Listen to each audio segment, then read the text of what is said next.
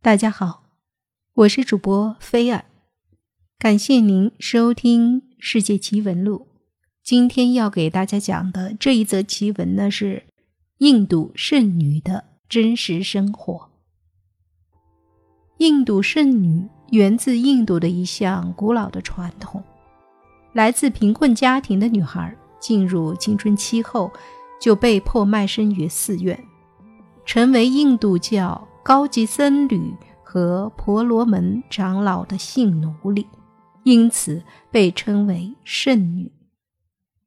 这些地位低下的乡村女孩，十岁时便不得不放弃传统的婚姻模式，将自己的一生幸福都献给了当地的神，为本村的村民进行宗教仪式和做祈祷。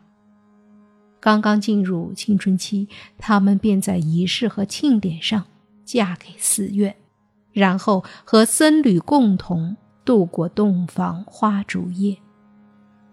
印度圣女由于不清洁的性生活，她们已成为艾滋病的高发人群。圣女一般与家人生活在一起，在衰老之前一直为寺院服务，然后。就如同欧洲妓院老鸨的命运一样，年老的圣女开始退居幕后，为下一代圣女出谋划策。据古代阿拉伯旅行者《中国印度见闻录》中的记述，在印度也有类似的圣昌，称为神灵之昌。一个妇人如果事先许了愿，那么。当他生下一个美丽的女孩以后，就要带着女儿去到神灵面前，把她献给神灵。此后，这个母亲还要在街市上为她找一间房子，挂上彩帘，让她坐在椅子上，等待来客。不论是印度人还是外国人，如果他们所奉宗教的教义可以允许这种行为的话。只要付出一笔赏钱，就可以玩弄她。这个女子靠了此等营生，把每次积攒起来的金钱送去给寺院的方丈，作为资助寺庙的费用。在印度，圣女可不是个体面的称呼，尽管人们对他们恭敬畏惧，磕头碰地，但是谁都清楚。那些高高在上的姑娘，究竟在充当什么角色？所谓印度圣女，既不是女王，也不是女明星，反倒是命运最为凄惨的苦孩子。但凡家里有条件，谁肯把亲闺女送出去受人凌辱呢？这话听起来别扭，说到底。还是印度古老的文化传统使然。遵照传统，印度圣女全部来自贱民家庭，她们刚刚进入青春期，就被迫卖身于寺院。人前有个光鲜的名字遮羞，圣女，背后不过是印度教高级僧侣和婆罗门长老们免费的性奴隶。这种丑事儿瞒不了人。所以，走进寺院向神灵献身的少女，注定要出卖青春和肉体，也注定要过一辈子没有婚姻的奇特生活。为什么印度有圣女侍奉僧人呢？那不是佛教，只有皈依佛法僧三宝、修六合敬、严持戒律的出家人才能成为僧人。只有佛教内的才能称为僧人，那个可能是印度教。万恶确实是淫为首，因为淫是六道轮回的源泉，有了淫欲才会有生，有生就有死，所以轮转不停，也就遭受种种的苦。二零零九年的春天，世界媒体纷纷报道了一条神秘的新闻。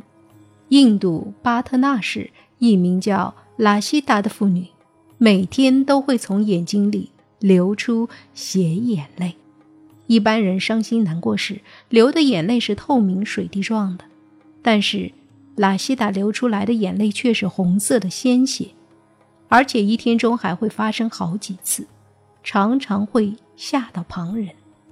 当地医生至今还是无法确切的查出究竟是什么原因造成拉希达流出血眼泪，但拉希达表示自己并没有生病，每次流血泪时都不会感觉到疼痛或是不舒服，只是会惊吓看到的不是眼泪而是血罢了。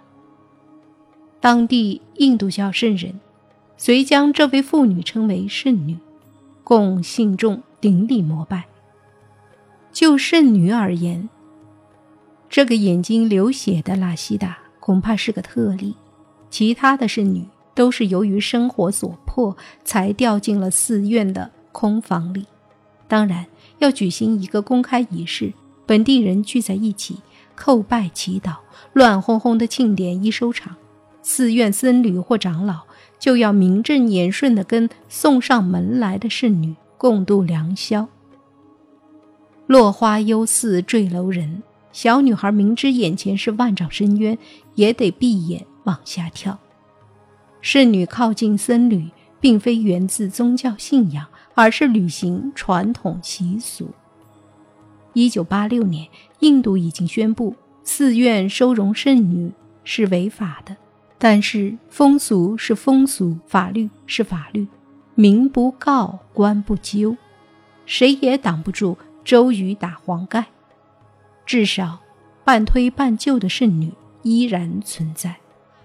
尤为可怕的是，这些圣女的处境凶险，她们已成为艾滋病的高发人群。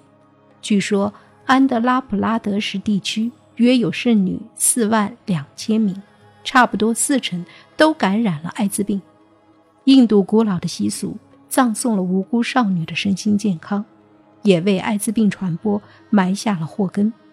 很显然，圣女这种畸形角色完全处于社会低层，既没有人关心，也没有人管理。除了充当僧侣的泄欲工具之外，他们还是艾滋病毒的活动流通站。印度社会将会为此付出高昂的代价。目前，印度的艾滋病病毒感染者已超过五百万人。如果未加有效控制，那么每十年将新增三百万新患者。早在二零零三年，艾滋病就成为印度人口死亡最多的疾病。虽说死神在前边呲牙，印度风俗依然是要色不要命。各种各样的圣女为了吃一口饱饭。不得不走上了通向寺院的道路，他们必须把青春献给冥冥之中的神，将肉体投入那些僧侣们贪婪的怀抱。圣女似乎不穿僧袍，日常生活也在自己家里，只有寺院需要的时候，他们才无条件的报道。除了免费的性服务，其他根本就用不着。圣女们。